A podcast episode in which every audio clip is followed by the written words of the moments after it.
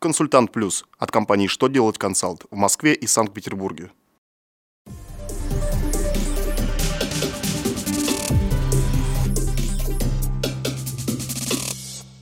Добрый день! Для вас работает служба информации телеканала «Что делать ТВ» в студии Кристина Альшевская. В этом выпуске вы узнаете Надо ли платить земельный налог собственникам помещений в многоквартирном доме? Какую форму нужно использовать для сообщения о назначении нотариуса в налоговые органы? Почему полученные в наследство квартира обяжет продавать? Итак, о самом главном по порядку.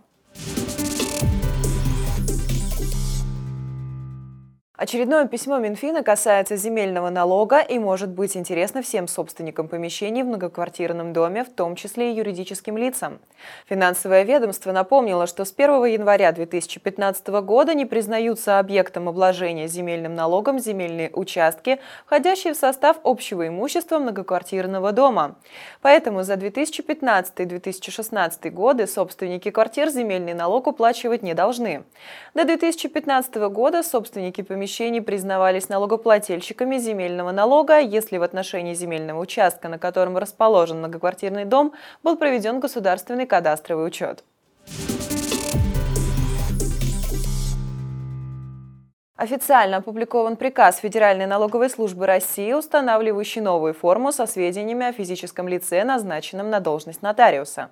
Речь идет о документе, который направляется в налоговые органы при назначении нотариуса. Его нужно будет использовать начиная с 17 апреля.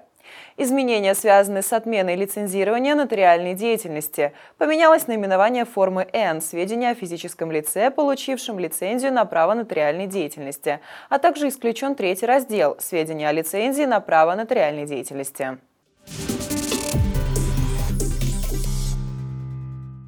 В Государственную Думу Российской Федерации внесен законопроект о введении обязательной продажи квартиры, доставшейся по наследству двум и более людям. Причем срок, в течение которого нужно будет сбыть наследство, ограничат тремя месяцами. Вырученные деньги нужно будет поделить. Таким оригинальным способом инициаторы изменений предлагают бороться с мошенническими сделками с недвижимостью. Речь о ситуациях, когда приобретаются права на крохотную долю в жилых помещениях, а затем шантажом и угрозами выживаются соседи. На этом у меня вся информация. Благодарю вас за внимание и до новых встреч!